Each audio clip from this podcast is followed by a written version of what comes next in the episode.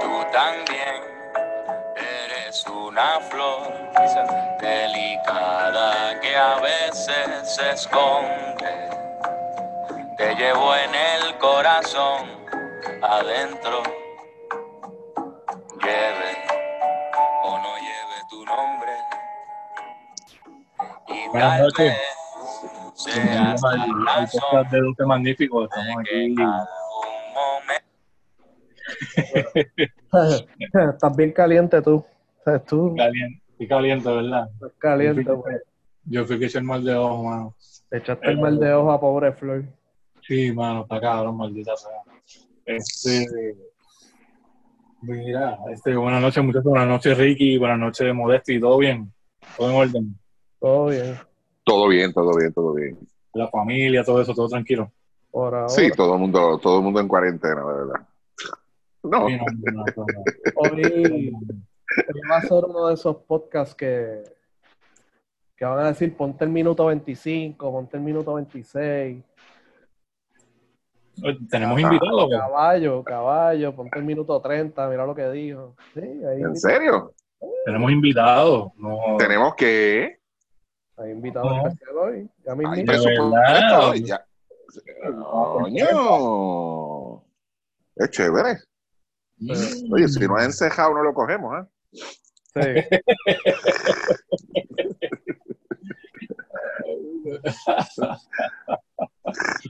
Eso es bueno. Pues mira, en las noticias no hay muchas, pero sí hay noticias importantes. Lamentablemente Flor pues dio positivo a coronavirus, al igual que su esposa, eh, Nilda. Eh, Flor pues va en camino a la recuperación, eso es muy buenas noticias. Eh. La familia decidió informarlo, porque como no saben cuándo fue que él le dio el coronavirus, pues le avisaron al BCN y a los equipos por si acaso. Eh, él dirigió a principios de mes. Todo el mundo sabe lo que pasó en la NBA. Y aunque al momento no hay nadie con síntomas dentro de los equipos, pues ellos, ¿qué, qué es lo que debe hacer? Yo creo que, yo sé lo de la ley IPA y eso, pero yo creo que se debe hacer un trabajo, aunque no digan el nombre. Eh, por ejemplo, decir, mira, tal persona que tiene 50 años del barrio tal dio positivo a coronavirus y en los pasados 10 días estuvo aquí, aquí, aquí, aquí, aquí. Para entonces, para que, que- que las personas que estuvieron en esas áreas y todo eso se pongan en cuarentena para evitar el contagio comunitario. Y pues responsablemente ellos informaron que Flor tenía, corona- tenía coronavirus y que no saben si fue cuando... El, el comunicado dice que fue, que ellos entienden que fue cuando estaba dirigiendo, pero al momento eh, él dirigió en Mayagüez en San Germán y no, por lo menos hasta ahora nadie ha tenido síntomas. El periodo de incubación, pues, y todo esto es de 3 a 21 días. No se sabe mucho de esta enfermedad, pero hasta la última información que hay es que en los próximos días lo van a dar de alta y que no le dio, no, no fue nada serio. Así que, Qué bueno. eso lo- dentro de todo, pues no le dio tan fuerte como otras personas. Y también hay que ver, ¿sabes? Esto, nadie conoce mucho de esto. Y hay personas que están perfectamente bien de salud, que les da esto, que tienen que ponerle un ventilador, y personas mayores o de 30, 40 años con, que, que no tienen enfermedades, eh, perdón, que tienen enfermedades que no les da tan fuerte, porque Flor pa- padece de la presión y no se le tuvo que poner ventilador ni nada, así que eso Sí, dentro de todo es lo positivo. Sí, el peligro es cuando son problemas respiratorios y cosas Sí. así. Ahí cuando es el, el, el- el- Sí, O que no te cuides, tú sabes, que no. pe- Pero por lo menos dentro de todo, qué bueno. Y, y ojalá y todo salga bien. Él y su esposa, los dos, ambos. sí, entonces eh, el BCN dijo que eh, que activó su protocolo médico, que fue básicamente llamar a los equipos y decirle que Flor tiene coronavirus y que llamaran a los jugadores, así que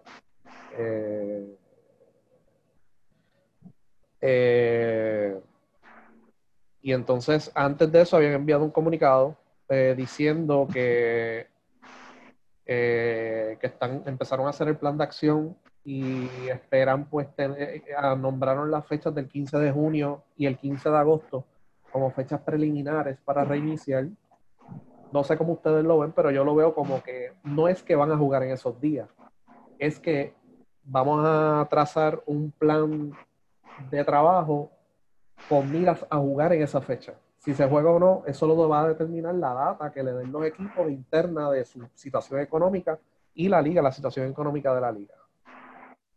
Así que no sé cómo ustedes ven eso. Vea, rayo, que hay coquillas y todo.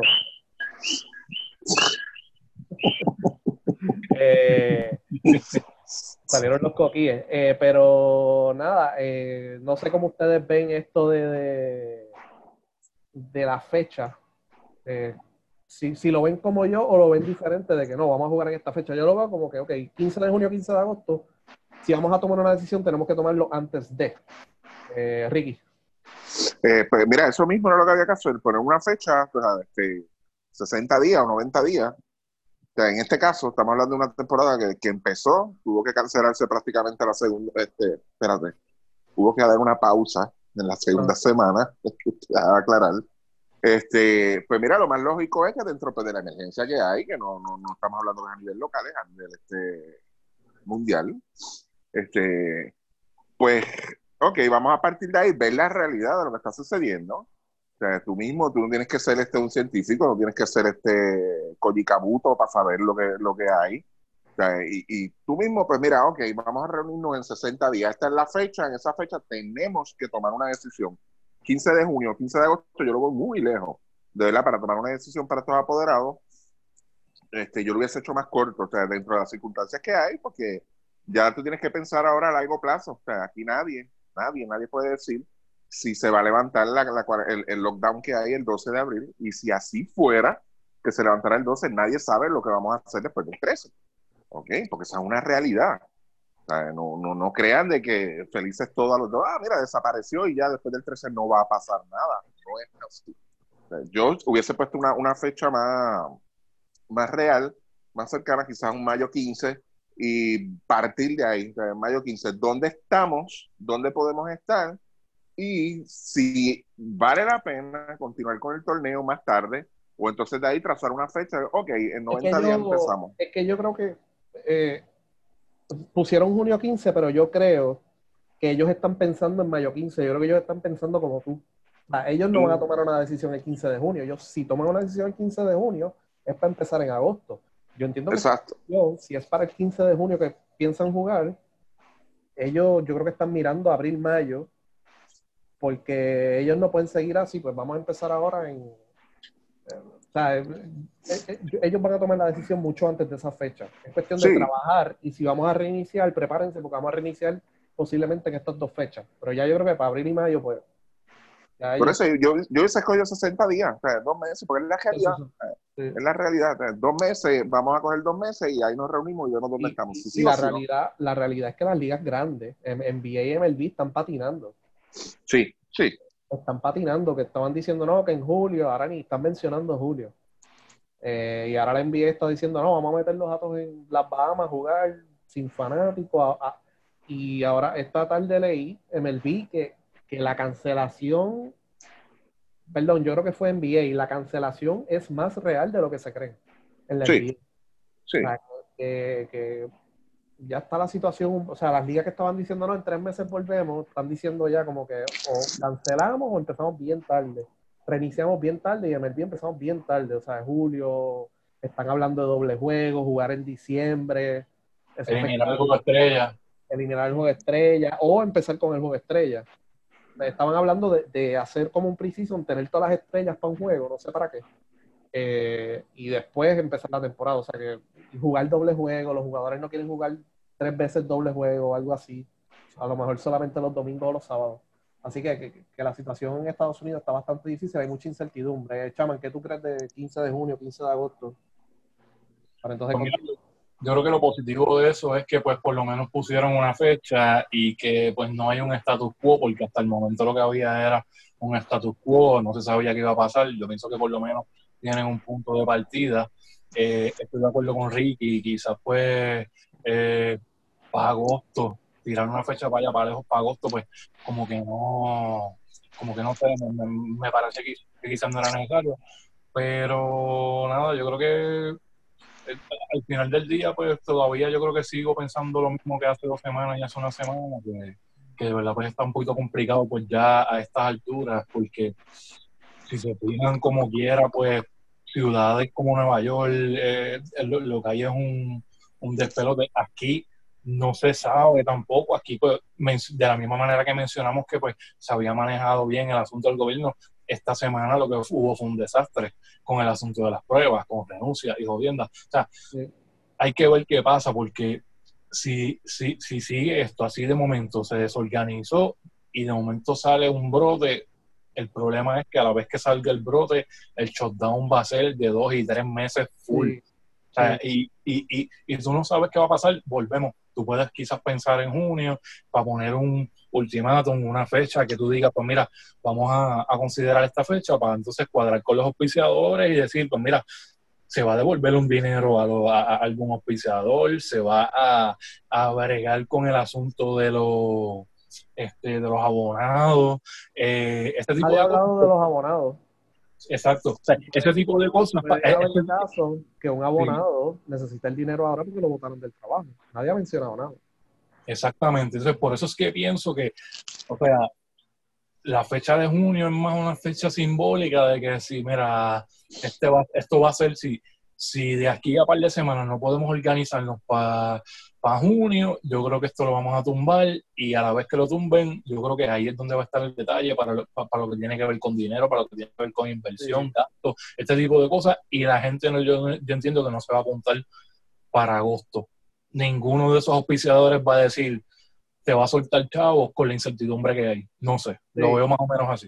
Sí, eh, yo creo que eh, para ser justo, y esto no tiene, volvemos al tema anterior, nosotros hace un par de semanas leímos en el podcast eh, las medidas de prevención porque se jugó esa semana y, esa, y el viernes se canceló. O sea que el BCN envió una, una un, a la guapa, le envió un documento con pues, detalles del coronavirus y qué van a hacer en las canchas. Que en dos de las tres canchas lo hicieron a media. Y en la realidad. Y parece que hubo otra circular a los apoderados, cómo tratar estos casos. Eh, así que, por lo menos para ser justo con el BCN, sí hay unos documentos circulando internos para manejar esta situación. Pero al final del día, pues mira, no digas que es un protocolo médico cuando lo único que están haciendo es llamar a alguien, mira, estás bien, o mira a ver si hay algún jugador que tiene eh, síntomas, porque realmente no. no sé, yo, yo entiendo que a los jugadores se les debía hacer pruebas. Yo sé que hay jugadores aquí, hay jugadores que ya se fueron pero para, o sea, si un jugador de esos va y dice, mira, estuve en contacto con alguien que dio positivo a coronavirus, le van a dar la prueba. Yo sé que hay problemas con las pruebas, pero para eliminar cualquier duda, decir, mira, todos los jugadores y todos los del staff dieron negativo, perfecto. Hay problemas con las pruebas, no hay pruebas para todo el mundo, pero bajo eh, todas esas personas que estuvieron en contacto, entre comillas, con Floyd, clasifican para una prueba. Así que hay que ver, pero por lo menos hubo dos circulares, una a la prensa, una a los apoderados, por lo menos a Guapa se le envió y la leímos aquí, otra a los apoderados, eh, para tratar estos casos. Así que, y mira, mira se, van mira, a creer que es de, se van a creer que es de dopaje y no se lo van a hacer. Exacto. No, no, chacho. Eh, no, y la prueba no es fácil tampoco. Eh, en, y mira cómo son las cosas. Flor hubiese dirigido el sábado en Ponce. Ahora, tampoco sabe, o sea, el comunicado dice que fue dirigiendo. Tampoco se sabe cuándo fue que él contrajo el virus. Si fue en una actividad familiar, si fue en Mayagüez almorzando, si fue dirigiendo, si fue en San Juan, porque el papá lamentablemente falleció el mes pasado, creo que fue en febrero, y han habido diferentes actividades, así que no se sabe cuándo fue que él lo contrajo, pero el comunicado dijo que fue cuando él estaba dirigiendo. A estas alturas es bien difícil. A esto sí, es bien difícil determinarlo, pero fueron a los equipos y le dijeron, mira, eh, pero en el caso, yo creo que, volviendo ahora a lo que es el BCN, no hay de otra, mano. Lo dijimos hace par de podcast atrás. Hay que evitarse. Yo me evitaría más problemas diciendo, mira, vamos a cancelar. Porque tú no sabes cómo vamos a estar de aquí a seis meses. Y entonces tú trabajando y trabajando y trabajando, camino a qué. Tú no sabes si los jugadores van a estar disponibles. Tú no sabes si van a cerrar los vuelos a San Juan. Van a ser más estrictos porque En Nueva York, en Florida, en Atlanta, en Seattle, en California, la situación se sale de control. Como por ejemplo China, que estaba pensando reiniciar, el 28 de marzo van a cerrar los vuelos a China. Entonces eso afecta a la liga de ellos allá. ¿Sabes? Y han habido un montón de ligas que no, vamos a reiniciar tal fecha. Por ejemplo, Francia, que estaba pensando reiniciar el 3 de abril, suspendió de nuevo. No se puede. O sea, que uno no sabe cómo están las cosas de aquí a allá, aunque sí, a lo mejor puede haber un medicamento, a lo mejor puede haber algo. Pero nosotros controlamos este pedazo de tierra. Allá arriba lo que hay es un revolú en Estados Unidos. Así que, que vamos a ver en qué para esto. Pero yo entiendo que va a ser una carga económica grandísima, como si fuera un huracán un desastre mayor, que lo es. Es esto y que puede haber más efectos negativos que positivos reiniciar la temporada. Pero eso con el tiempo lo vamos a ir hablando. Eh, bueno, ¿algo más? ¿Ustedes seguir? No, No, no, no, estamos claros en eso. eh, Yo me, yo me sostengo en lo mismo. O sea, la temporada hay que cancelarla ya. Sí, porque tú, tú lo dijiste del saque, hay que cancelar porque Sí. no se sabe. Pero de aquí a un año sabemos que va a haber tratamiento. mucha incertidumbre. Exacto. Mucha incertidumbre. Para una liga que no se puede correr riesgo. O sea, estamos hablando, la NBA puede correrse riesgo y no va a estar muy mal parada en cuestión de económicamente. Pero un BCN que se arriesgue puede desaparecer. Estamos siendo eh, drásticos y ¿sabes? dramáticos de que el BCN puede desaparecer, pues sí. Si hay un golpe grande, sí puede. Ahí, pues, puede pasar, puede ser más negativo que positivo que reinicie la temporada. Ojalá que no. Ojalá que si reinician, pues. Pero por lo que vemos y por las diferentes proyecciones y todo eso, por ejemplo, no vamos a tener, y esto hay que dejarlo claro, no vamos a tener el mismo estilo de vida que teníamos hace tres meses, por lo menos por un año. O sea que si el BCN Ujú. reinicia en mayo, junio, agosto, septiembre, no va a ser bajo las mismas condiciones de hace un mes. Exacto. Tú no puedes vender 8.000 boletos en una cancha. A lo mejor tú puedes vender 2.000. Y tú vas a querer jugar bajo esa situación, bajo esas nuevas reglas de juego. Difícil. Eh, bueno, eso lo continuaremos después en otros podcasts. Bueno, tenemos un invitado hoy. Eh, la persona que está aquí con nosotros fue apoderado, coapoderado, apoderado, director de torneo y presidente del BCN. Eh, le damos la bienvenida al podcast a eh, el licenciado Fernando Quiñones, que está aquí con nosotros. Saludos, Fernando, ¿cómo estás? Saludos, buenas noches. Bueno, pues dentro de todo, no, me puedo quejar. manejando la situación lo mejor que se puede aquí en familia. Perfecto. Bueno, Bienvenido, bienvenido. Eh, Bienvenido. bueno, Fernando, eh, nada, hemos estado pues hablando desde hace varios meses y tú sabes que el podcast de nosotros, pues del equipo nacional, del BCN, hablamos de las diferentes situaciones y todo eso. Eh, tú no has salido a la luz pública a hablar de diferentes temas, solo te has mantenido en San Germán, has hablado de San Germán, eh, de los atléticos, Eh, pero para aclarar, esto es la primera pregunta, eh, ¿tienes algún puesto en la franquicia de San Germán? Porque en, la- en las redes se dijo que tú eres el presidente de operaciones del equipo, ¿es cierto, no es cierto? ¿Cuál es tu título en el equipo, si alguno? Pues mira, eh, no tengo ningún puesto. Es cierto que se me ofreció. Eh, básicamente me pidieron que me uniera a la administración y que tomara el, el puesto que quisiera y me ofrecieron ese puesto que tú dices de presidente de, como de presidente de operaciones. Yo en ese momento le indiqué a Pedro que me diera un- unos días para pensarlo. Y yo llevaba 16 años corrido en el BCN, como bien tú dices, en los puestos que ya mencionaste.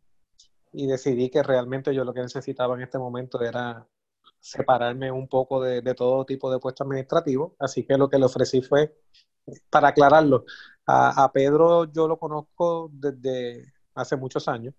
Yo comencé mi carrera profesional en el bufete del licenciado Pedro Ortiz Álvarez, quien es el papá del, del apoderado de los Atléticos. De hecho, empecé de estudiante, yo era estudiante de él, eh, hice clí- clínica uno de los semestres con él y luego de que hiciera la clínica, él me ofreció trabajo primero como paralegal mientras era estudiante. Cuando me graduó, comienzo a trabajar en el bufete y ellos estaban, yo creo que Pedro estaba en escuela intermedia en esos momentos. O sea, que son personas que conozco de hace muchos años, a quienes le tengo mucho aprecio y a quienes le dije que le iba a ayudar en todo lo que yo pudiera con, con la administración del equipo, con darle consejos, con ser sus ojos y, su, y sus oídos aquí en San Germán, porque yo estoy aquí, a diferencia de ellos. pero que no quería tener ningún tipo de puesto. Sí le recomendé a una serie de personas que yo entendía que lo podían ayudar y hablamos prácticamente a diario y yo le dejo saber lo que yo entiendo, los consejos como, oye, como hablo no tan, tan frecuente, pero esa misma comunicación te puedo decir que la mantengo con, con personas en varios equipos, quienes me llaman a preguntarme mi opinión sobre distintas cosas, pero un puesto oficialmente pues no lo tengo. Ahora mismo mi puesto en los Atléticos de San Germán es soy abonado, eh, mi familia y yo tenemos cinco abonos que compramos. Los fanáticos solamente. Fanático pagando, by the way fanático pagando y pues si lo tienes que ayudar en cualquier cosa legal o consejo administrativo. Sí, por eso nosotros hablamos básicamente, te digo, durante la temporada hablamos prácticamente a diario. Eh, aparte de eso, eh, me llamó un día, por ejemplo, que necesitaban que fueran a, a tomarle los contratos, ¿verdad? El juramento a una, una, serie de jugadores, pues yo fui y lo ayudé con eso. Eh, le he dado mi opinión sobre distintas cosas. Eh, sirvo de enlace en muchas ocasiones para distintas cosas, pero básicamente es una relación eh, por la amistad que tenemos, no porque yo sea parte de la administración del equipo. Ok. en este momento no, no, debo ser parte de la administración ni de San Germán ni de más nadie. Eh, me hacía falta un, un, descanso y una desintoxicación un poquito de, de, del BCN, así que he estado disfrutando mi vida como ciudadano privado eh, tú empezaste en el BCN en el 2003 y tuviste sin interrupción hasta el 2019, ¿cierto? Es correcto. Eh, apoderado, apoderado, eh, director de torneo y presidente por cuatro años. Eh, sí, básicamente cuatro años en cada posición. Cuatro de director de torneo, de director de torneo cuatro de presidente, cuatro y medio más o menos de coapoderado y tres y medio de apoderado. Eh, ¿Y en los foros del BCN desde cuándo? en los foros y hasta en el Fantasy League aquel que había que tan bueno que era. Que empezó en el 2005, sí, hasta el 2007 o 2008, no me acuerdo ahora. Eh, en los podcasts hemos estado hablando de diferentes situaciones, por lo menos después que tú te vas del BCN. Algo que se ha hablado en el podcast que quieras aclarar, que no haya sido verdad, que a lo mejor dijimos en el podcast o que se me fue la mano a mí, porque están diciendo que a mí se me fue la mano que no, o sea, no sé, porque habla, o sea, yo hablé de, de, ti, o sea, que si hay algo que haya, que aclarar dentro de toda la situación eh, para entonces... Luis, yo creo que de todo lo que tiene que ver con el tiempo que yo estuve en, en el BCN, especialmente esos últimos dos años, que fueron los dos años, el último año principalmente, más complicado, eh, esos son temas que yo creo que requieren su propia conversación y su propio podcast probablemente o una conversación más en detalle en un momento que sea el apropiado. Entiendo que no es el apropiado ahora. Eh, yo creo que este es el momento de, de todos unirnos. Estamos pasando una situación bien, bien, bien difícil. Eh, y ya no es a nivel ni de pueblo ni de país, esto es a nivel mundial. Así que sí te puedo decir que no he escuchado nada que me parezca en el podcast que haya sido una mentira o algo así. Eh, puede haber información que le falte algo o, o, que haya habido algo más. Hay muchas cosas. En, en este tipo de posiciones, cuando tú estás en un equipo, cuando tú estás en una liga, muchas veces tú tienes que callar eh, muchas cosas porque tú estás en esas posiciones, por ejemplo, de apoderado, de presidente, de director de torneo. Eh, y no solamente hablo por mí, hablo de todos los que ocupan estas posiciones en los distintos equipos en la liga eh, la realidad es que tú se supone que estés allí para beneficio de la institución, eh, no para beneficio de tu imagen. Y hay muchas veces que tú aclarar todo lo que se dice, aun cuando sea algo que tú entiendes que es injusto contigo, eh, no tiene ningún beneficio para lo que tú quieres hacer que ayudar a la institución. Porque a fin de cuentas, a mí como presidente del BCN, a nadie le importa pensar si yo tengo la razón o no tengo la razón y un fanático, vamos a coger un equipo al azar, pues un fanático de Arecibo, si se molesta con Fernando Quiñones y piensa que Fernando Quiñones está incorrecto, no va a dejar de ir a los juegos.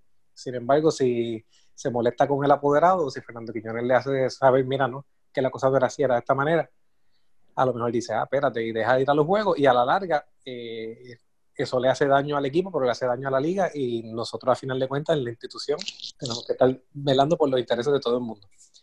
Así que habrá cosas que sí, que algún día aclararemos, pero entiendo que hay muchas que, que quizás se quedarán ahí y hay otras que las aclararemos en el momento que, que sea el apropiado, que yo creo que ahora tenemos unas cosas más, más fuertes que, que son las que deberíamos estar trabajando con ellas eh, para beneficio. En, este podcast específico, ¿verdad? Es más bien de, de, lo que tiene que ver con el deporte y el baloncesto. Eh, Ricky. Este, nada, saludos y bienvenidos. Por fin este, estamos, contamos con, contigo, aunque sea en estas circunstancias. Pero dos cositas. La primera, este, mencionas este, desintoxicación. Ok, perfecto, todos sabemos el por qué. ¿Te ves en el futuro regresando a algo relacionado con el BCN? En cualquier calidad que sea. Mira, yo no es algo que no es algo que lo estoy planificando ni que lo buscaría. Yo te puedo decir que yo básicamente nací en el baloncesto.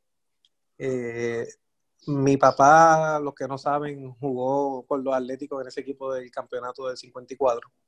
Eh, era un equipo nuevo que ese equipo en el 53 quedaron campeones de primera categoría de Puerto Rico, para el 54 hubo un recambio y el equipo de San Germán fue nuevo. Ellos subieron, quedaron sus campeones, perdieron contra Ponce, ese equipo de Pachín que estaba violento. Eh, él se va a estudiar medicina a España, entonces ahí deja de jugar. Luego de esto yo crecí y básicamente mis mejores amigos son los hijos del Armandito Torres. Eh, así que entre una casa o la otra, en las dos que estaba, lo que se hablaba era de baloncesto todos los días. Así que algo que uno lleva en la sangre, así que yo no te voy a decir que no, que no estaré de vuelta porque no sé, eh, eso pudiera ser, pero no es algo que estoy buscando, no es. Eh, ahora mismo yo estoy dedicándole mucho tiempo a, a mi oficina como tal, eh, como, como, abogado. Yo había estado trabajando en bufete durante toda mi carrera profesional y ahora abrí mi, mi, oficina, mi propia oficina solo. Así que en este momento no es algo que está en mis planes futuros, pero de aquí a unos años si las circunstancias cambiaran y si, si hubiese un ambiente que fuera propicio para que uno pueda hacer el trabajo necesario para que la liga llegue a donde uno entiende que debe llegar, yo no le cerraría la puerta al BCN. Lo que pasa es, yo salgo del BCN porque yo decido no volver a aspirar. Y eran nueve votos, tenía cuatro seguros, un quinto que pudiera ser que lo tuviera o que no, no se sabe pero eso no era una manera en que tú puedas trabajar. O sea, tú no puedes trabajar cuando tienes por lo menos tres o cuatro personas que van a estar obstaculizando todo lo que tú quieras hacer.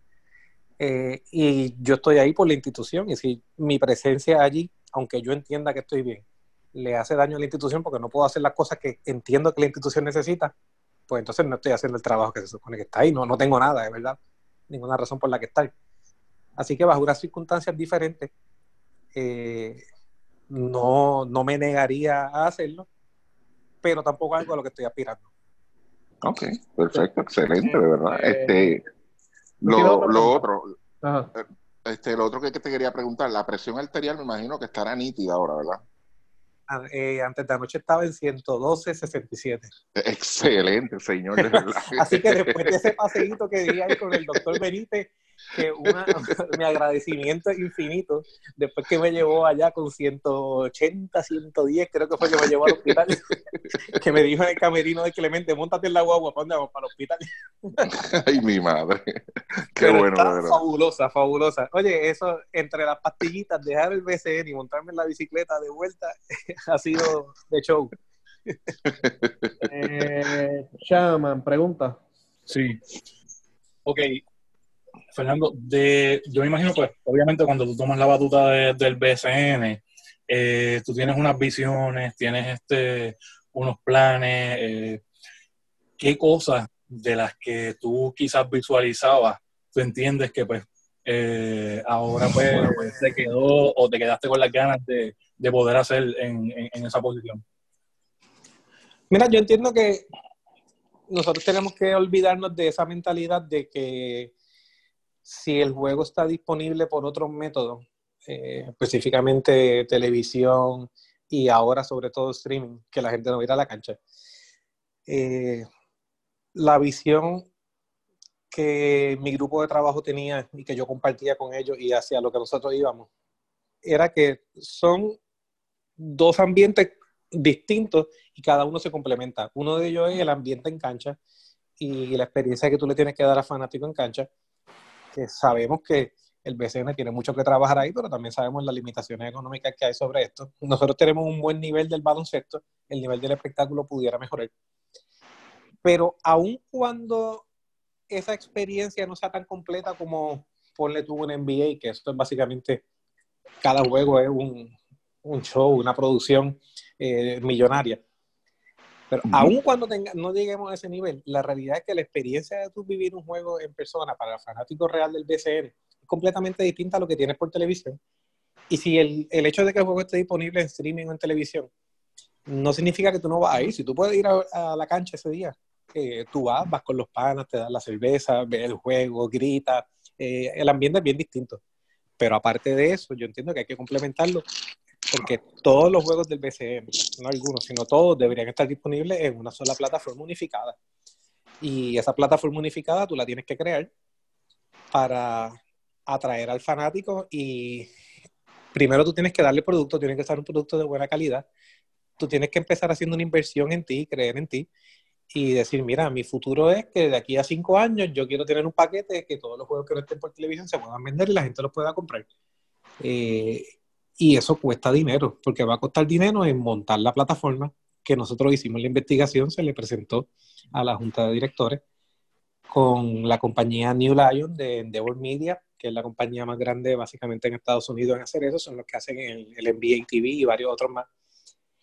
Y tú tienes que primero crear el producto, dárselo a la gente, que la gente le guste, crear entonces esa base de datos de quiénes son esos fanáticos, crear eh, todo ese following y luego entonces que tú lo vienes a monetizar unos años más tarde, una vez ha crecido, ¿verdad? E-, Ese grupo. Y fue, yo te diría que ese fue el primer, el día que yo supe ya que, que no volvía o que empezó mi mente a correr no volver, fue el día que nosotros hicimos esa presentación y la respuesta fue que no, que no estaban dispuestos a invertir en, en eso, la inversión era mínima. Eh, estamos hablando de 10 mil dólares por equipo Wow. para montar la plataforma. Luego de eso, el BCN ya había identificado de dónde íbamos a correrlo. Y un apoderado me dijo inclusive que porque mejor no dejábamos, me dijo, pero ¿y por qué nosotros tenemos que transmitir los juegos por televisión? Y ahí yo dije, bueno, pues entonces la visión no es la misma. porque- y yo le contesté, pues porque no estamos en el 1950, eh, porque estamos en el 2019 y, y los fanáticos nosotros tenemos que llevarle esto y tienen que entender que tú llevarle el juego al fanático lo que hace es que te crea un fanático nuevo, mantiene ese engagement del fanático, vamos también a una nueva generación y a lo mejor no van a ir a todos los juegos, a lo mejor no van a tus 18 juegos locales, pero van a uno que otro y entonces empieza a traer un grupo más. Así que ese proyecto de los que se me quedaron, ese fue el, el más grande, porque lo demás yo te diría que, que, lo pudimos trabajar dentro de las limitaciones que hay. Eh, la parte de las redes sociales, estoy bien orgulloso del grupo que teníamos de trabajo y, todo lo que se hizo con, con, Twitter, con Instagram y Facebook. Eh, se había empezado también a, en YouTube. De hecho, ya se estaban empezando inclusive a, monetizar. Eh, la, la, producción de televisión, la calidad, la realidad es que eh, nosotros teníamos unos estándares y me parece que la calidad de la producción de televisión, sobre todo los últimos tres años y sobre todo los últimos dos, fue muy buena. O sea que hubo, hubo muchas cosas que se lograron hacer a pesar de que fueron años difíciles, no como este. O sea, lo que está pasando ahora es Uy. algo que es inusitado y que, y que no se había vivido. Pero a pesar de que las situaciones que tuvimos, incluyendo María, si tú lo piensas, nosotros llegamos a la, eh, la primera reunión que yo me, eh, tuve con Luis. Eh, nosotros teníamos, nos acaban de entregar la liga, había cinco equipos que iban a jugar. Era en diciembre, el torneo empezaba en marzo. Y había cinco equipos. Eh, ese año, ¿cuántos fue que jugaron, Luis, esa temporada? 11. No, no recuerdo ahora. Que acabamos que con 11, exacto. Porque yo te había dicho, Fernán, hay que anunciar los que recesaron, y yo creo que tú me dijiste, recesaron como 8 o 9 equipos. Exactamente. Sí, teníamos cinco, cinco, equipos confirmados. Luego salimos el próximo año, luego viene el huracán María. Y después del huracán María, nosotros montamos el torneo. Los que no jugaron fue por las situaciones. Isabela, la cancha desapareció y el equipo acabó desapareciendo y todo el mundo sabe lo que pasó con Macao. Pero si tú lo piensas, del 2018, que fue el primer torneo después de María, para el 19, regresaron todos los equipos y se añadió uno. Y del 2019 para el 2020 regresaron otra vez todos los equipos y se volvió a añadir uno. O sea que íbamos en un camino donde la gente se estaba recuperando, porque también se tomaron unas medidas que hacían falta. Los, los contratos que se estaban pagando aquí eh, no tenían ningún tipo de sentido en cuanto a la realidad económica de los equipos. Y los equipos, la razón por la que estaban desapareciendo era porque no podían pagar sus gastos operacionales. Y en los últimos años nadie recesó por no poder pagar. E inclusive, este año no hubo reclamaciones de cobro de dinero, que eso nunca pasaba. Y el año anterior la que hubo fue las de Fajardo, que todos ustedes saben la situación que, que pasó allí. Pero de un año normal, nosotros teníamos reclamaciones de cobro de dinero por lo menos contra cinco o seis equipos. Y de eso lo bajamos a un equipo y a cero este año. Así que yo creo que la liga va en buen camino y yo creo que está en buen camino y está en buenas manos ahora. Y pues ahora va a depender de cómo manejen esta situación tan particular. Porque como bien dijo Luis, esta situación es bien peligrosa y mucho más peligrosa que ninguna que haya pasado en los últimos años. Eh, viéndolo desde el punto de vista, o sea, tú entras como, apoderado en el 2003, empezaste a ir a las reuniones y todo eso. Eh, yo creo que yo empezaría a las reuniones en el 2005. Eh, ¿Crees que el modelo actual de administración de la liga es el ideal para potenciar el desarrollo del, del BCN? Porque, y te, te, estoy hablando mi opinión, ¿sabes? Y podemos ir a la historia, pero vamos a la historia reciente. Eh, el BCN, cuando yo empecé en el 2003, el mismo año que tú, eh, cuando estuvo Beltrán, fue el único periodo que yo no estuve. Eh, yo iba a las reuniones y era, si habían sus revoluces, si estaba Quique Rodríguez, si estaba el de Coamo, el negro Miranda, si estaban los de abajo contra los de arriba, pero al final del día era un frente unido y Henry era el líder. y pues formaban revoluciones con los árbitros y todo eso, pero había un sentido de, de compañerismo y ya cuando yo regreso al BCN en el 2016, que yo empecé a ir a las reuniones, yo creo que un año después, eh, bueno, yo tuve una reunión inicialmente en el Comité Olímpico que la dio Damaris Martínez, ¿te acuerdas, Fernando? Sí. Estaba allí, que ella era la relacionista, relacionista pública del BCN, yo la ayudé en una presentación, me senté allí, yo vi los apoderados y los personajes que estaban allí, y vi, yo dije, esta gente no coopera ¿Sabes? Hace, cuando yo me fui, yo, yo levantaba el teléfono y todo era así. Ahora es un pero. Eh, ¿Crees que el modelo administrativo del BCN, es, eso es un ejemplo, es propicio para que el, BCN pueda potenciar, pueda llegar a su potencial? No, el mayor obstáculo que tiene el BCN para su adelanto es precisamente eh, el modelo administrativo que tiene, porque sea quien sea el presidente, le han quitado demasiadas facultades a la posición del presidente y la realidad es que no importa quiénes sean los apoderados ni las mejores intenciones que puedan tener, cuando, y esto te lo estoy diciendo porque yo estuve tanto tiempo en la administración de un equipo como en la administración de la liga, o sea que te lo puedo decir con conocimiento, ¿verdad? De, de lo que estoy hablando. En el momento que tú estás administrando un equipo, tu responsabilidad principal es hacia ese equipo, tu fidelidad es hacia ese equipo, y se hace mucho más difícil eh, a las personas mirar el bienestar común y sobre todo el bienestar común a largo plazo. Eh, la inmediatez, aquí desafortunadamente se trabaja demasiado con planes a corto plazo, a corto plazo año tras año. O sea, aquí nadie desarrolla un equipo mirando tres cuatro años down the road, no hacen contratos de mercadeo a largo plazo, la mayoría son a corto plazo y por eso tú ves que todos son muchas reacciones. O sea, un dirigente pierde tres o cuatro juegos, eh, lo despiden, eh, hay cambios de jugadores que tú no lo entiendes. Y, exacto, y todo ese tipo de cosas obedecen a eso, a que se, opera con esa inmediatez y entonces tú no puedes operar una institución, una liga de esa manera. Una liga tiene que tener sus planes de lo que le conviene al colectivo a largo plazo y para eso tú necesitas que quienes le estén administrando tengan una independencia administrativa eh, de los apoderados, la cual antes la había, antes la había mucho más porque entre otras cosas, eh, antes los apoderados entendían bien lo que significaba ser apoderado y no pensaban que eran dueños de algo, eran apoderados. Eh, yo te diría que esto vino a cambiar como en el 2005, 2006, cuando hubo el cambio de administración en Arecibo, y de ahí en adelante es que empezó eh, ese tipo de pensamiento y empecé a ver apoderados que hablaban de esa manera, que yo soy dueño de esto, que yo quiero esto. Había apoderados que llegaron ahí a pedir que, que hubiera dividendo. una corporación sin fines de lucro que no puede estar declarando dividendos y pagando como si fueran accionistas. Eh, ese tipo de cosas que nosotros llegamos a ver allí. Y entonces, de la misma manera, eh, yo te puedo decir que a Henry se la pusieron bien difícil en sus últimos años.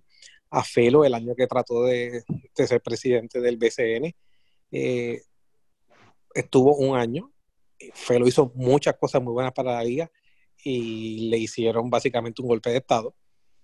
A Carlos Beltrán tuvo que estar en batalla constantemente. Eh, luego de eso entra también de presidente de la federación y eso le dio una fortaleza mayor a su posición y le permitió entonces hacer una serie de cosas.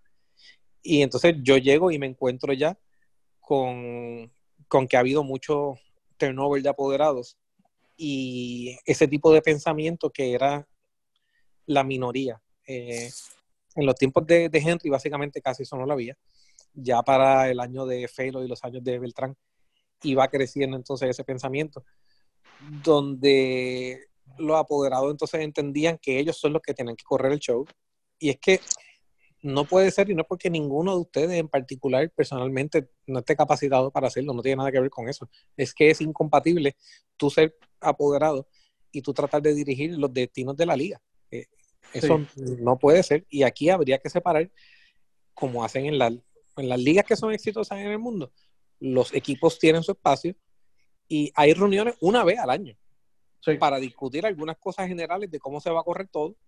Y luego de eso, exacto, y luego de eso se separan y todo lo demás, porque uno de los problemas es que los apoderados del BCN quieren ser los responsables de eso, pero para algunas cosas, porque tampoco para otras. Así que, porque cuando la cosa va mal, entonces es cuestión de la liga y el, presidente y el director de torneo. Y no estoy hablando de mí, estoy hablando en general, el que sea, el que esté allí.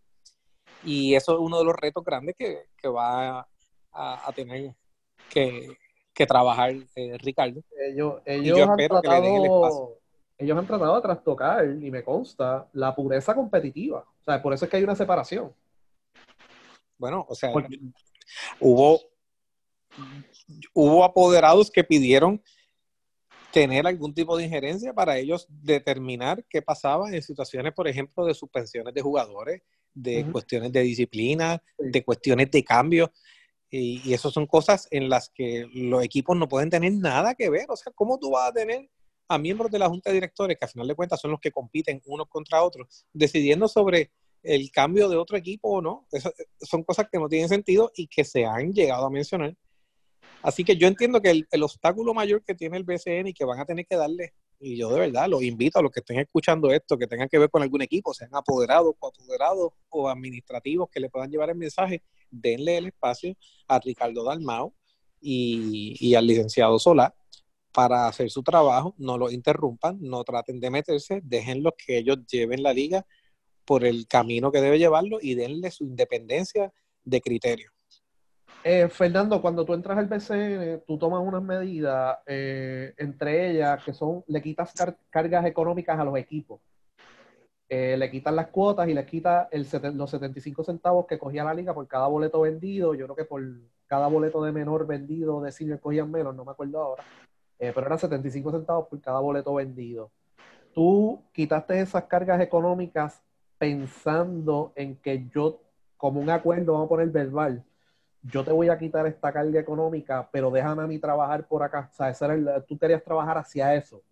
Pero yo, yo le quité esa carga económica porque yo fui apoderado y yo sabía lo que significaba eso para, para los equipos. Y la realidad es que uno de los problemas mayores que tienen los equipos es cash flow. Eh, muchas veces los equipos, los problemas, por ejemplo, de pago a final del año, déjame ir un poquito atrás para explicarlo más. Eh, hay periodistas que eran locos sacando todos los problemas de pago del BCN, pero nunca sacaban después entonces la segunda noticia de cuando el jugador cobraba. Sacaban cuando se atrasaban. La realidad es que en el BCN los jugadores cobraban. Lo que pasaba era que se les atrasaban y no le pagaban en el momento que se habían comprometido a pagarle. Había equipos que hacían sus contratos a 12 meses o a 10 meses, pero había equipos que hacían contratos a 6, 8 meses. ¿Y qué pasa? Tú empiezas a practicar, está la temporada y luego se acababa la temporada y todavía tenían en la calle el 30-40% de sus oficios por cobrarlo. Y entonces no tenían el cash flow porque no tenían sus líneas de crédito o la solidez económica en cuanto a, flujo de efectivo. Puede ser que quizás tenían los bienes en, bienes inmuebles, en acciones o algo así, pero no tenían el cash en las cuentas para pagarle a los jugadores y después repagarse. Eh, o la otra circunstancia, que en esa no puede adelantar el dinero, eh, si había algún acuerdo con un municipio, por ejemplo, y decía, esta cantidad se va a usar para pagar a tal y a tal y a tal persona, tú no puedes poner el dinero y después reponértelo y pagártelo a ti. Tú tienes que ese dinero hacer el cheque para esa persona a quien te lo, te lo habían dado.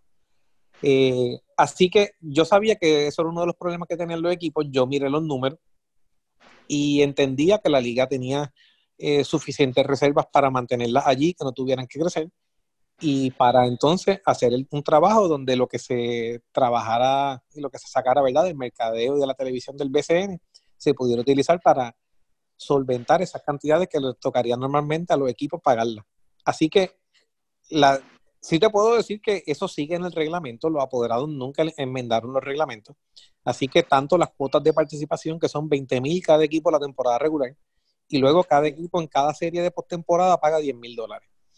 O sea que eran, si eran 10 equipos, pues son 20 mil cada uno, 200 mil la temporada regular, luego eh, los, cuartos de final eran 8 equipos, a 10 mil eran 80 mil más, luego los cuatro de semifinal, 40 mil más, y los dos de la final, 20 mil más.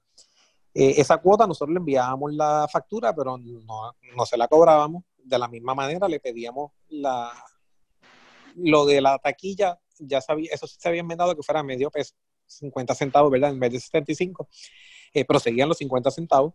Nosotros le pedíamos el informe de, de, la asistencia de los juegos, pero no le pedíamos el cheque. Sí, a final de, del año le enviamos el número diciéndole, mira, ustedes hubiesen pagado esto. Esos números yo te puedo decir que en estos últimos años fueron como mil, entre 1.3 a 1.5 millones de dólares, que en esos cuatro años los equipos dejaron de enviarle a las arcas del BCN y que nosotros nos encargamos de conseguirlo para ellos. Lo otro que hicimos diferente a otras administraciones es que esta yo creo que fue la primera administración en la que el BCN como institución, no los equipos, pero el BCN operó sin recibir un solo centavo de, de fondos públicos. Eh, yo entiendo que el BCN tenía la capacidad para generarlo y que en la situación fiscal que está el país, que es bien distinta a la que había bajo previas administraciones, eh, pues yo entendía que, que, no era justo que nosotros estuviéramos pidiendo ese dinero cuando hay otros atletas que lo necesitan más. Así que nosotros nunca ni tan siquiera solicitamos eh, algún tipo de, de ayuda de gobierno, nosotros todo lo hacíamos con la empresa privada, ya fuera vendiendo anuncios, vendiendo televisión y creamos un montón de productos nuevos que antes no había que los logramos monetizar. los, por ejemplo, nosotros teníamos highlights que se sacaban en vivo. Eh, mientras el juego estaba en televisión, nosotros teníamos un, software que sacaba los highlights en el mismo momento, no teníamos que esperar a que se acabara el juego fueran al camión a grabarlo. Y ese tipo de highlights se enviaban a redes sociales y esas son cosas que se vendían. Vendíamos, eh, creamos un montón de distintos eh, productos en digitales, tanto en redes sociales, en la página de internet y en la transmisión de televisión que también se vendían. Así que fueron unas cosas que hicimos distintas, como te digo. Una porque la, del gobierno ya te la expliqué y la otra era básicamente para ayudar a los equipos. Yo no estaba pidiendo más nada, o sea, yo, yo siempre le, independientemente de lo que le fuéramos a cobrar o no, yo siempre eh, estaba solicitando que se diera más independencia a los equipos. Y lo otro que te puedo decir es que de la manera que yo pero Luis, y que yo creo que pues eso quizás me trajo problemas con algunos de ellos, es que de todos modos yo tampoco poco soy de los que voy a hacer unos grupitos que si estos son los amigos míos y a estos les voy a hacer los favores, y por eso yo te hago el de vuelta, y estos no. Y por eso, pues, eventualmente todo el mundo acabó molesto conmigo, porque si tú tenías que decidir algún contrato, lo decidí a ti, y después venía alguno y me decía, no, pero yo soy de los grupos de los chiquitos, tú no tienes que defender. Y yo le decía, bueno, pues tienes que hacer las cosas bien, porque aunque aquel sea de los grandes, eh, y aunque aquel tú entiendas que yo no lo soporto y él no me soporta a mí, en esta tiene razón. Eh, en el, estamos, y también me consta que es la primera operación, o sea, la primera administración de la liga que no solamente no recibió dinero público, por lo menos la oficina central, tampoco cobró cuota. Porque Henry no cobró taquilla, pero sí cobraba cuota. Y entonces el problema a nivel operacional era que las cuotas no las pagaban a tiempo, porque no había cash flow eh, de los equipos. O sea, si un equipo empezaba perdiendo, ese cheque no lo ibas a ver en el año y la cuota antes yo creo que era 20 mil dólares. Eh, Bueno, yo cuando fui apoderado las pagué todas y pagaba los 20 No, yo por adelantado, pero San Germán tenía la ventaja de que San Germán siempre ha tenido una base de 500, 600 abonados más o menos que se venden antes del torneo. Ahora nos dolía porque tú sacas un cheque de 20 mil pesos cuando estás practicando y vendiste los abonos, pero estás pagando apartamentos, carros, eh, todo lo demás y no tienes juegos todavía, eh, dolía. Y yo sabía cuánto dolía eso, así que por esa fue la razón que yo entendí que había que hacer eso de quitarle esa cuota. Pero ellos nunca lo enmendaron en el reglamento. O sea, te- técnicamente los equipos del BCN ahora mismo le deben entre todos al BCN de los últimos cuatro años en los libros eh, todas esas cuotas porque no, no lo han enmendado. No sé si para este año lo enmendaron y, lo quitaron. Eh, Eso no me consta, no he preguntado. Yo creo que ellos eliminaron todas las deudas. Me, lo dijo alguien que está allí. Así que esa- esos 2 punto algo millones, 2.8, 2.5, no me acuerdo ahora el número exacto, eh, entre cuotas y taquilla, eh, yo creo que eso se eliminó de los libros, creo, no estoy seguro. Pero yo sí sé que alguien que fue a las reuniones, varias personas me dijeron, no, eso se eliminó, todas esas deudas se eliminaron. Y también el BCN durante esta situación prestaba dinero, no solamente a Fajardo, le prestó dinero a otros equipos que no vamos a mencionar, pero ¿sabes? el BCN, aunque no le estaba cobrando cuota, sacaba sí sacaba de su dinero para mantener algunas franquicias a flote durante todo este tiempo. Bueno, Eh, si el BCN no hubiese hecho los préstamos que hizo, Yo te puedo decir que los últimos dos torneos no se hubiesen jugado porque tú tienes que entender que hay un número mínimo de franquicias necesarias para que se juegue. Y varios equipos lo han dicho, que si hay seis equipos que vayan a jugar, muchos equipos han dicho, pues yo, yo no salgo. Y si el BCN no hubiese hecho préstamos a nadie, pues en los últimos cinco o seis años no estaría jugando ahora mismo Mayagüez, San Germán, Guayama, Ponce, eh, lo que era Humacao. Macao, Fajardo, eh, ¿quién más? Hay, hay unos cuantos más, así que no habría BCN, eh, porque todos esos equipos necesitaron eh, ese tipo de préstamos en algún momento u otro para poder salir a flote, para poder jugar o para poder adquirir su equipo, inclusive. Los mismos apoderados criticaban el préstamo a Fajardo, algunos de ellos públicamente, pero no dicen que se le prestó dinero en algún momento. Por eso. Es que eso es algo interesante, Ricky. ¿Alguna otra pregunta? Este, referente a lo de las cuotas, o sea, si, si, si en ese momento la decisión que tomas este, que tú tomas, Fernando, es no cobrar esas cuotas, sí rendir el informe, y pues bajo esa, esa decisión que tú tomas, pues prácticamente le puedes ofrecer un número a ellos de, de lo que ellos están economizando. No era viable, o en este momento es viable, hacer un tipo de negociación entonces contra el equipo y decirle, mira, tú te vas a ahorrar en esto esta cantidad de dinero, pero yo te tengo que exigir a ti que tú lo inviertas en esto, en tu producto. O sea, este, hacer un, un tipo de, de, de, requerimiento para el espectáculo que tú ofreces. Mira, yo quiero que tú le ofrezcas esto a la gente. Es un dinero que yo no te voy a sacar del bolsillo, pero sí te voy a exigir que tú lo inviertas. ¿Tú veías eso viable o, o no, no, no crees? Pues mira, no fue algo que se discutiera, pero la realidad es que okay. para exigirle algo a un equipo, eh, el BCN tiene un montón de reglamentos. Ustedes no se imaginan. Hay veces que la gente dice, no, hace falta una regla para eso. El BCN tiene reglas de más. Eh, aquí lo que hace falta es voluntad para cumplirlas, básicamente. Exacto, pero, sí. pero las reglas, a diferencia de lo que mucha gente piensa cuando hablan de que el BCN hizo esto y el BCN hizo esto otro, la realidad es que eh, ni, el, ni el presidente, ni el director de torneo, ni el vicepresidente, a menos que sea un apoderado del vicepresidente que pudiera hacerlo, eh, votan en aprobar los, los, reglamentos del BCN. Eh, así que cualquier medida que se vaya a imponer en el BCN para exigirle a un equipo hacer tal o cual cosa, la tienen que aprobar los propios apoderados. Ok. Eh, Chaman. Chaman. Sí, eh, Fernando, eh, ¿piensas que la prensa tradicional, eh, dígase, pues obviamente, pues, la, de los periódicos y eso, ¿piensas que fue injusta contigo?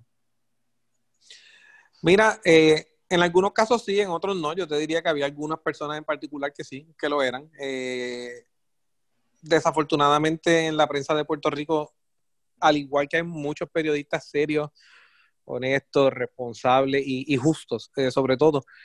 Hay algunos que tienen sus propias opiniones y siempre están tratando de escribir, como te digo, en, en, vez de hacer la investigación, ver a dónde los lleva y luego escribir sobre lo que encontraron, empiezan con una premisa y están buscando cómo probar esa premisa. Y cuando, inclusive si te llaman a ti, las preguntas que te hacen son todas para tratar de llegar a la contestación que ellos tienen en su mente y no a, la, a lo que sea la realidad. Y aparte de eso, como pasa en la prensa en todas partes del mundo, y, y Puerto Rico no es exento de eso, hay personas que también hacen mucho periodismo por encargo eh, de distintas personas. Así que hu- hubo personas que fueron injustas, como de la misma manera te puedo decir, como personas que son, que yo los respeto muchísimo, que, y que nunca hubo un no de mi parte para darle una entrevista ni nada, porque, porque eran muy justos, como te puedo decir Kika Bartolomé, que ya no está aquí, pero está afuera. Eh, bueno, de hecho, to- todo el crew de, del vocero, yo te puedo decir que eran eh, bien justos. Sara del Valle, eh, Joel de, de GFR y unos cuantos más que sí, yo te diría que eran justos. Pero yo entiendo que más que eso, porque pues, al final de cuentas, si eran justos conmigo o no, whatever, the world is what it is. Yo entiendo que lo que el problema principal de la prensa deportiva en Puerto Rico es que se quedan demasiado en lo llanito, ¿no? no van a lo profundo, no es periodismo investigativo ya como había más antes. Y no, no quiero ser injusto echándole la culpa completamente a los periodistas, porque probablemente no es culpa de ellos, probablemente es culpa del sistema, es de los editores, es de, de la inmediatez que hay hoy en día con todo, que lo que estamos es clickbaiting, es buscando cuál es la noticia más rápida para, para sacarla ahora y qué es lo que va a generar eh, un clic bien rápido, porque una noticia de ahora, de hecho, muchas veces es más importante sacar la noticia primero que sacarla correcta, lo cual es una barbaridad. eh, Sí. Y uno ve muchos errores por eso. Pero aquí hay tantas cosas que se pudieran hacer de periodismo investigativo o de ir un poco más allá, ir, ir a la parte personal, ir, ir a la... a- y cuando digo personal me refiero a nuestros jugadores. Aquí nadie, tú, tú no ves reportajes sobre las historias tan interesantes que tienen muchos de nuestros jugadores que se pudieran estar haciendo. Eh, aquí básicamente lo que se hace es coger los números que se le envían y, y tirarlos para adelante, y a veces ni eso. Y fue un- una de las críticas que una vez yo le hice a un, a un periodista que se trata, fíjate, y, pero le dije, mira, no, tampoco puedes estar en todo momento criticando todo, diciendo negativo con todo y no poner nada positivo del deporte de Puerto Rico, porque la realidad es que si ustedes lo que hacen es seguir criticando solamente el deporte de Puerto Rico y no reportan también de lo bueno, están ayudando a que ese deporte desaparezca. Y si el deporte de Puerto Rico desaparece, para leer lo que pasa en España, pues uno probablemente lee lo que pasa en la Liga de Fútbol de España, de los periodistas que están allá y tienen acceso a los, a los jugadores. Y para leer lo que pasa con LeBron, pues probablemente lee a un, a, a un periodista que está en LA y que lo puede entrevistar. No necesita aquí a nadie entonces para estar poniendo algo en el periódico. Así que mi invitación a ellos sería, pero como te digo, más que a los periodistas, es a los editores y a los que toman la decisión de qué es lo que se va a estar publicando, porque a final de cuentas al el periodista es el empleado de línea, a él le dan unas instrucciones, pero eh, ellos también de- pueden tratar de poner de su parte en cuanto a, a, a ser un poco más profundo a- y a, a darse cuenta que, oye, no, tend- no somos la NBA, pero aquí hay muchas cosas positivas que hay que, que reportar también del BCN. Sí. Eh, Ricky, Este, sinceramente, ya después de prácticamente varios meses fuera, prácticamente cinco o seis meses fuera de- del BCN, ya como fanático, eh, sentado allá en, en tu casa, disfrutando de, de- de esa libertad, vamos a ponerlo de esa forma, y, y mirando hacia atrás, Fernando, que Así se siente, Ricky, by the way, así se siente, libertad. excelente. Este. ¿Qué tú crees, analizando todo? Porque uno, pues, uno a veces, yo estoy pasando por un proceso similar así, este, el- y uno va como que, que mirando hacia atrás a ver qué se hizo, qué no se hizo, qué nota me doy, este, yo sé que lo hice bien, yo sé que lo hice mal, pero en una opinión, eh, ¿qué están, ¿qué están buscando los apoderados en esa posición? ¿Están buscando un presidente, un líder, o, o, o tú crees que están buscando otra cosa? O sea, no quiero decir la palabra, no la voy a decir. Hay algunos que no, hay algunos que lo que están buscando es un administrador para hacer ellos lo que ellos entiendan. Y hay algunos que quisieran tener ellos el control de la liga, pero no saben que directamente no podrían hacerlo ellos porque los demás no le van a dar el control de la liga a una persona que entonces va a tratar de, de favorecerse. Eh, ahí tú has visto que han tratado de poner personas entonces en los puestos que le respondan directamente a sus intereses. Eh, y por eso inclusive fue que cuando yo decido que no voy a aspirar, mi recomendación a todas las personas que me estaban apoyando fue por favor apoyen a Ricardo, porque necesitamos una persona aquí que venga con, con su propio criterio, no una persona que venga a responderle a nadie particularmente y que sea puesto por alguien. Eh, porque el otro candidato cuando se reunió conmigo me dijo, vengo a reunirme contigo para decirme que te voy a retar porque lleva dos años tal persona pidiéndome que lo haga. Y pues ahora decidí que sí, porque ahora eh, voy a estar libre, eh, acabo mi trabajo donde estoy y, y, te lo vengo a decir. Y yo dije, eso no puede ser, porque el, el, la presidencia del BCN, vuelvo, estamos hablando de principios. La presidencia del BCN, lo ocupe quien lo ocupe, tiene que ser una persona que tenga independencia de criterio y que actúe en los mejores intereses de la institución. Y una vez, yo entiendo que yo actuaba de esa manera y ese es el, el, el principio que a mí me guiaba, pero yo perdí el interés de seguir haciéndolo. Okay. Eh, o sea, de seguir estando en el BCN. Si hubiese estado, siempre va a ser con mi principio. Pero en el momento que dije, no vale la pena, yo no lo voy a dar el resto de mi salud y no voy a seguir haciendo estos sacrificios que hago por el BCN si la institución no se deja ayudar, aparte de que ya hay tanta gente que me la está poniendo tan difícil que no voy a poder ser efectivo. Así que yo no voy a estar por estar. Yo estoy para hacer el trabajo.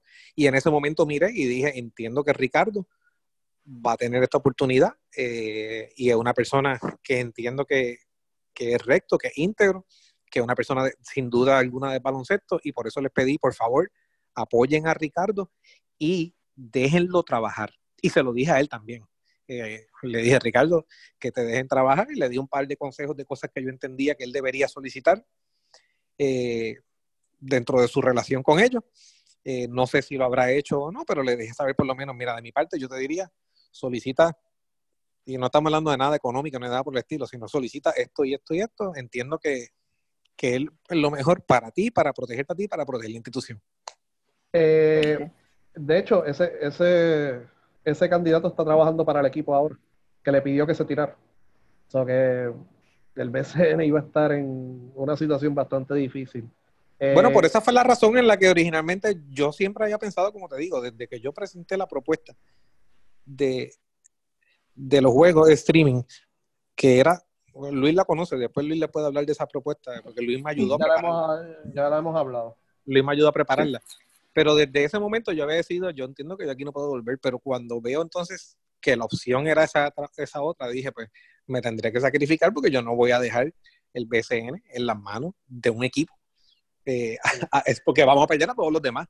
Y entonces sí. todo el trabajo que se ha hecho en los 16 años que llevo aquí para tratar de ayudar a esto, porque la razón por la que yo me metí a director de torneo es porque yo de apoderado, a lo mejor ustedes no se acuerdan, pero yo criticaba y criticaba y criticaba y sí. bueno, aquí no estamos en cable, así que puedo decirlo, yo jodía sí. y jodía y yo creo que por esa razón un día Olivero cuando se fue le dijo a Beltrán, tráete a Fernando Quiñones que a lo mejor te puedo ayudar, me imagino que él habrá dicho, si no por lo menos deja de joder, así que lo tenemos acá eh, así que básicamente pero y en ese momento mi esposa me dice Fernando pero tú estás loco y yo le digo Mari pero es que tanto que yo critico y tantas cosas que yo creo que se pueden hacer de una manera distinta pues si me ofrecen la oportunidad de hacerla sería un hipócrita si, si digo que no, no lo voy a hacer Así que esa es la razón por la que yo llego al BCN. Yo dije, contra, pues yo creo que hay cosas que se pueden hacer distintas. Y te puedo decir, por lo menos, que el tiempo que yo estuve, eh, se hicieron. Y todo el trabajo que nos dejaron hacer, nosotros lo hicimos y está ahí. Lo que pasa es que yo no necesito estar sacando comunicados de prensa diciendo hice esto, hice lo otro, hice lo demás. Yo estoy tranquilo eh, conmigo mismo. La gente que me conoce y los que estaban ahí saben lo que se hizo y algún día contaremos la historia completa cuando, cuando sea el momento indicado. Eh, claro que sí. De hecho, el reglamento nuevo, Fernando lo, lo enmendó eh, en el 2008, 2009, porque el reglamento entró, eh, hubo un reglamento nuevo en el 2008, 2000, cuando entró Beltrán fue un reglamento nuevo, que fue un proyecto de trabajo, fue un proyecto que presentó Carrillo. Así, y el que junto con fue, Ricardo Carrillo. Y el que lo enmendó fue Fernando, yo se lo envié a Fernando en enero. Sí, tra trabajamos en conjunto con, con, Ricardo Carrillo. El comité básicamente éramos Ricardo Carrillo y, y, yo. Sí. O sea, que esos fueron básicamente tus primeros pasos dentro pues, de la administración de la liga para, para aportar en el reglamento como una descripción de director de torneo. Eh, Chaman, pregunta y después cerramos con una última pregunta. No, yo creo que estamos, yo creo que ya, por lo menos de mi parte, ya, ya y eh, Ricky también preguntó por lo menos ya, y tú también de lo que por lo menos pues quería saber. Pero no, sigue, tira para adelante. Eh, bueno, pues esto básicamente pues lo vamos a vamos a seguir expandiendo más abajo. Yo sé que a ti te van a llamar, yo sé que van a haber comentarios al respecto, pues, bueno o malo, lo que sea.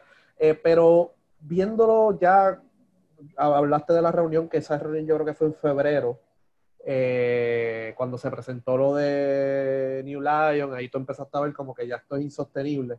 Eh, además de los apoderados, ¿hubo alguna otra fuerza dentro del deporte que te dijo, ok, tengo a cuatro apoderados en contra, cinco apoderados en contra, pero si tengo a esta gente acá arriba, que los voy a tener en contra mía, pues entonces ahí sí que esto no, no hay forma de correr el BCN. Eh, ¿Lo viste de esa manera o no? Bueno, no, no vi a nadie en contra, pero tampoco tuve el apoyo que esperaba tener de, algunas personas. Eh, tampoco te puedo decir que sentí que fuera en contra o, no sé. la realidad es que yo escuché muchas cosas y decidí que no quería ya ni, no quería ni investigar, no quería saber, o sea, ya para mí era irrelevante. Sí, sí extrañé el... Hubo personas que me hubiese gustado que hubiesen estado ahí en, la esquina de uno, ¿verdad? O que por lo menos llamaran para ver cómo uno estaba y cómo estaba manejando la situación y que quizás se desaparecieron por un tiempo. Y eso ¿cómo te diría? Eso fue más tristeza lo que me dio que otra cosa. No, no, tampoco, no, te puedo decir que, que, guarde rencor, que esté molesto. Eh, fue, uno llega aquí y en el camino uno entiende que va haciendo una serie de, de amistades y ahí uno entiende que, algunos uno entiende que son más, otros menos, pero eh, uno les tiene un aprecio. Pero no, no salí por presiones externas. La realidad es que, que no sentí tampoco que nadie me estaba empujando eh, a que saliera, aunque tampoco había nadie ahí como que se dice dándome la mano. Eh, eh, y ya viendo acá desde el punto de vista de ciudadano privado, mirando hacia atrás, en algunas situaciones, pues que uno podría decir, mira, esto está medio raro, en cuando habían los procesos legales dentro después de las instituciones deportivas, eh, ahí fue que tú te diste cuenta como que, ok, por esto fue que pasó esto, por esto fue que pasó esto otro, en diferentes casos, hubo varios casos que hasta yo te lo comenté, yo dije, mira, esto no es así. Ahí me estaban comentando esto y esto y esto y esto. Y al final del día, pues hubo un giro de 180 en alguna decisión, o sea que... Ah, bueno, no, eh, oye, esas cosas pasan, lo que pasa es que yo aquí no jugaba política. Y hay gente que sí, y hay gente inclusive que que se aprovechaba de distintas cosas y yo sé que amenazaban y ponían presiones, lo cual yo, yo no iba a hacer, pero yo sé que eso pasaba. Eh, nosotros estábamos bien claros en todas las decisiones que estábamos tomando y en la corrección de las decisiones que estábamos tomando. Sí, yo te puedo decir que hubo situaciones, por ejemplo, en que me hubiese gustado que, la, que, que varias decisiones que la federación tomó hubiesen sido distintas porque nos cambiaron las cosas sobre la marcha a veces con razones legítimas, a veces por presiones que le pusieron a ellos. Eh, por ejemplo, el año después de lo de María, nosotros teníamos un receso en mente, acabamos de recesarnos tres veces. Eh, yo sé que fue que el Comité Olímpico le puso presión a la federación y la federación entonces también tuvo que hacer otros cambios que quizás no era lo que ellos hubiesen querido.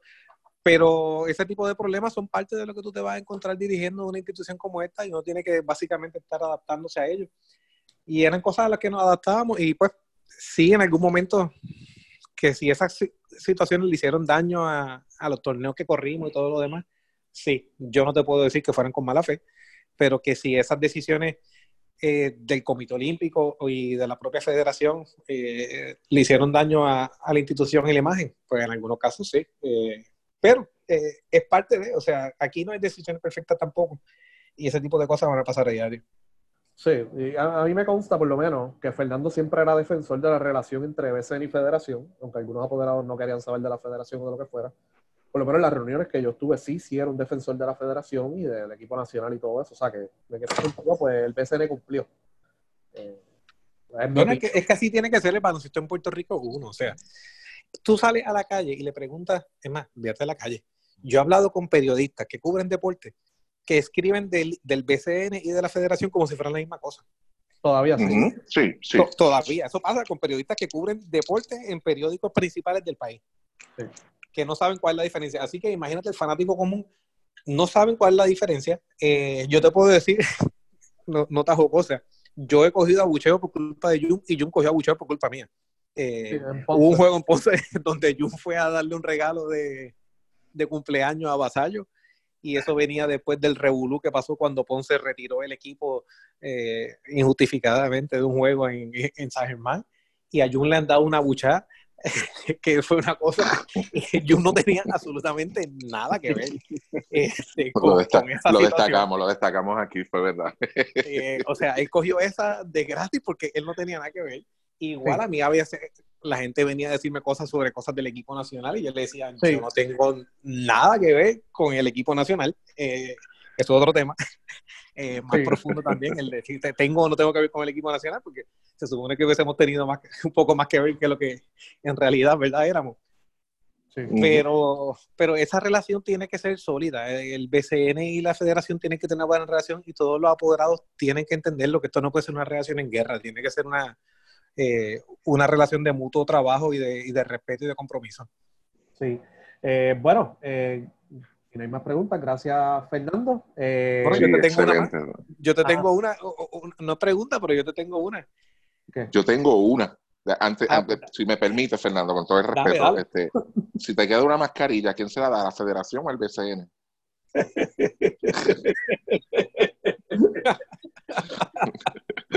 Está bien, gracias, gracias, licenciado, no se preocupe. Mira, pero sobre el tema que estaban hablando, Ajá. eh, del torneo. Es un tema que yo he estado discutiendo con, con Modetti y te quería dar mi, mi resumen de 30 segundos de, si, de qué hacer o qué no hacer ahora. No, toma todo el tiempo que quieras.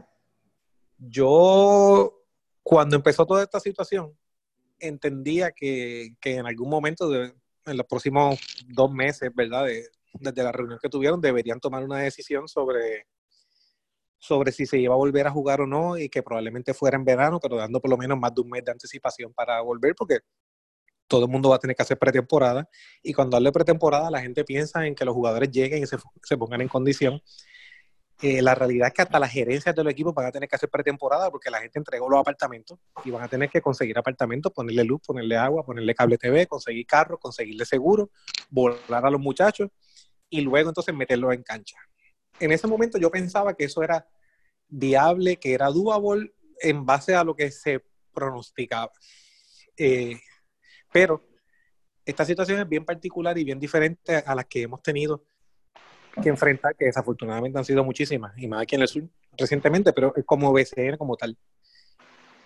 En esta, todos los elementos menos uno son peores que en todas las anteriores. El único positivo que tiene esta para el BCN, que no lo tuvo ninguna de las que pasamos anteriormente, principalmente el huracán, eh, es que al esta ser una de nivel mundial y con otras ligas similares al BCN corriendo, por lo menos para esta, si bien no hay un manual, por lo menos va a tener varios ejemplos para ver lo que hacen uno y otro y cómo funciona. Eh, para, lo del, para lo del huracán María no teníamos un ejemplo a seguir, pero aquí tú tienes todas las ligas de Europa que habían empezado antes que el BCN, las ligas de Asia y tienes la NBA y puedes ver lo que están haciendo y puedes usarlo de modelo. Ahora, en todo lo demás, esto es completamente distinto y en un nivel mucho mayor que lo anterior. Y la diferencia, después de María había gente que me decía que estábamos locos jugando. Pero la realidad es que había gente que no estaba trabajando, pero la mayoría de la gente estaba trabajando. Había gente que no tenía luz, pero la mayoría de la gente ya tenía luz y lo que podía haber era algún tipo de problema de que si se iba hoy o no, pero no es que estaban sin luz. Pero la gente estaba loca por salir a la calle. La gente estaba loca por compartir con los demás. La gente estaba buscando qué hacer. Así que había que poner la economía a moverse. En este caso en particular, yo no veo ahora cómo Puerto Rico vuelve a la normalidad en muchos meses. Yo en un momento, hace tres, cuatro semanas, pensé que esto pod- podría ser algo un poco más corto, pero eh, nosotros somos cuatro hermanos, yo soy el único que no es médico, así que tengo tres hermanos médicos que están, dos en Estados Unidos y uno aquí, y mi esposa es médico aquí en San Germán. Así que tengo cuatro personas directamente relacionadas a mí que me están dando la información de lo que están viendo ellos todos los días cuando van a los hospitales. Y yo no veo manera de que Puerto Rico vuelva a una normalidad en los próximos meses que permita tener un torneo exitoso, que permita tener un torneo básicamente donde el equipo no se vaya a quiebra. Así que desafortunadamente ahora mismo yo lo que veo es o mover el torneo a las fechas FIBA que la gente dice y ver si en noviembre se puede empezar a jugar, tomando esa decisión en algún momento en julio o agosto si la cosa ya está mejor. o cancelar ahora, como dicen, cortar por lo sano Ujú. y reagruparse para volver el año que viene. Porque me parece que el riesgo de jugar este verano otra vez, eh, tanto para la salud pública, si es que te dejan, porque es que no sabemos, o sea, van a quitar el toque de queda, pero no sabemos las restricciones que queden. Puede ser Ujú. que queden restricciones de que no pueda haber más de 50 personas, más de 100, no lo sabemos. Puede ser que las quiten y las tengan que volver a poner porque venga una segunda ola. Va a haber, Entonces, imagínate todo el gasto de traer a todo el mundo, ponerlo a practicar y de repente tenerlo y volver a tener que suspender. O sea que no, no vamos a tener una certeza. Así que yo, te diría que ya un torneo de verano, los equipos ahora todos operan en... pero aquí todo el mundo pierde dos mil pesos en un año. Eso pasa todavía si tú tienes de repente a seis o siete equipos que pierden 200 o 300 mil pesos, algunos de esos puede ser entonces que el año que viene no puedan volver. Así que con mucho pesar te digo que yo no veo manera en que se pueda jugar otra vez este verano sin un riesgo que no, no sé, no, no Fernando está teniendo problemas con la señal. Sí, ok. Ahora. Ahora sí, ahora, bueno. Ahora, pues básicamente que si yo si fuera, si yo fuera apoderado, eh, yo me lo pensaría bien sobre este riesgo, porque me parece que estamos hablando de que el riesgo es en los cientos de miles de dólares. Así que va a ser una situación bien difícil que tienen en sus manos. Eh, no, no, ¿verdad? No, no, no quisiera para nada, no envidio esta, esa posición para nada, porque es bien difícil. Pero es que el riesgo es demasiado. Sí, y Sí, son sí. todo- todos los ejemplos a nivel mundial, que han- hay ligas que han reiniciado y han tenido que suspender de nuevo. China trajo sus refuerzos para atrás y ahora mismo no se sabe si pueden jugar. O sea que ya ellos hicieron ese gasto y están operando de nuevo y no se sabe si pueden jugar ahora. O sea, es un riesgo muy grande. Así que vamos a ver qué sucede y bastante tiempo. Y nada, tenemos el, el compromiso de desmenuzar algunas controversias en los, en Sí, los este, últimos meses. Luismo, este, quisiera hacer un último planteamiento a, a Fernando, si, si me lo permite. Sí, sí. Este, eh, Fernando, te he visto activo en, la, en las redes sociales, por lo menos en Twitter, este, en relación a lo que estamos viviendo a nivel pues, social en el país. Este, y si pudieras compartir cuál es tu pensar, tu preocupación, este, algún consejo que puedas dar, lo, lo que sea de, de usted, pues bienvenido. Mira, es. El primer tweet que yo puse era básicamente que, como agradecido de que ahora puedo hablar, mientras uno está en ciertas posiciones, yo entiendo que uno debe de, de mantenerse sin entrar Sí. en, en temas que puedan ser, eh, que traigan división, Ujú. pero yo te puedo decir que el problema mayor que nosotros estamos viviendo ahora mismo como, como sociedad a largo plazo es que no hay ningún tipo de, de confianza del pueblo en, en la gestión gubernamental. Y no estoy hablando de este gobierno en particular, estoy hablando en general. Eh. Desafortunadamente, la corrupción que estamos viviendo ya es a unos niveles inusitados porque ya inclusive eh, es como que antes la escondían más, pero ahora está ahí, o sea, a- a- ahora es como con una desfachatez y, y el problema es que la gente está perdiendo la, la fe en todas las instituciones y eso es bien peligroso para Sí. todas las sociedades y lo veo aquí y lo veo a nivel de Estados Unidos.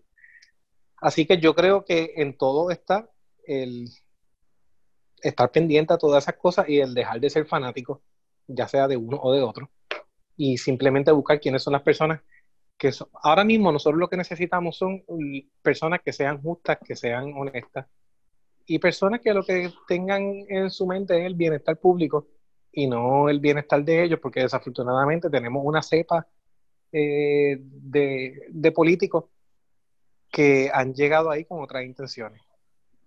Y ese es el problema mayor que nosotros tenemos. Nosotros, si bien es cierto que Puerto Rico no es un país eh, rico, la realidad es que nosotros tampoco somos un país donde los recursos que se reciben sean para estar como nosotros estamos y en las situaciones donde nosotros estamos, donde Sí. tú ves gente eh, llegando, por ejemplo, a hospitales y teniendo que usar una misma mascarilla todo el día para atender a todos los pacientes de un sitio a otro.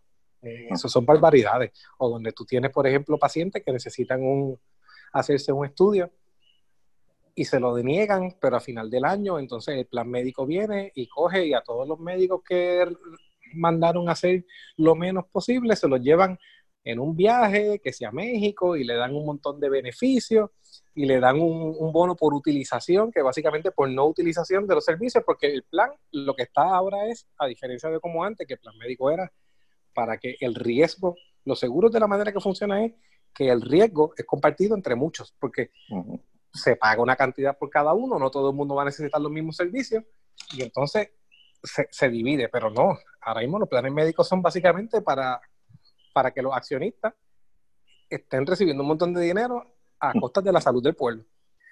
Así que son unos problemas de desigualdad social bien grandes que los que tenemos eh, y lo estamos viendo ahora patentemente todos, nuestra carencia en salud, nuestra carencia en educación, el hecho de que la mayoría de los puertorriqueños viven cheque a cheque y cuando de repente no pueden salir a trabajar, entonces la pregunta es cómo voy a pagar mis próximas deudas.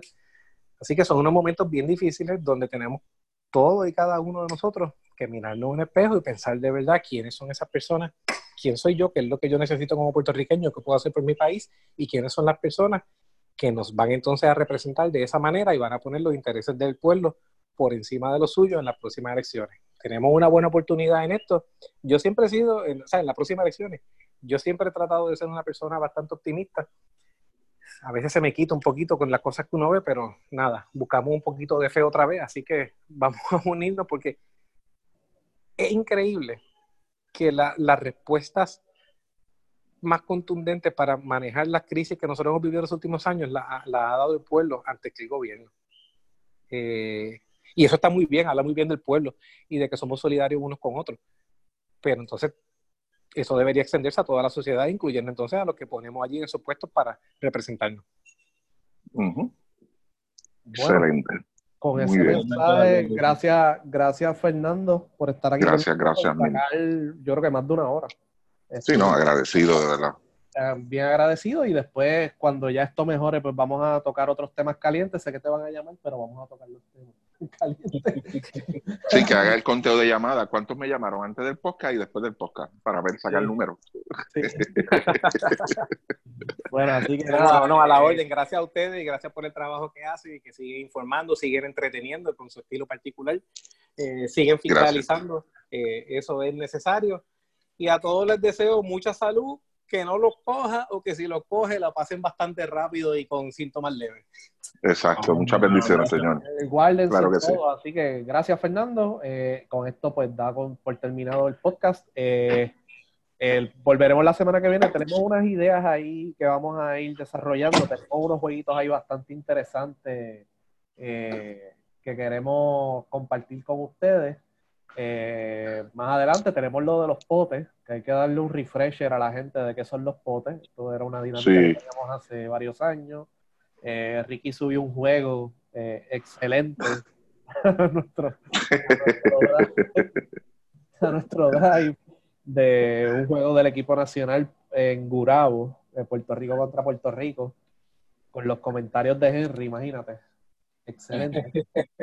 Así que vamos a ir, vamos a ir dando contenido a los fanáticos porque realmente no hay mucho que hacer.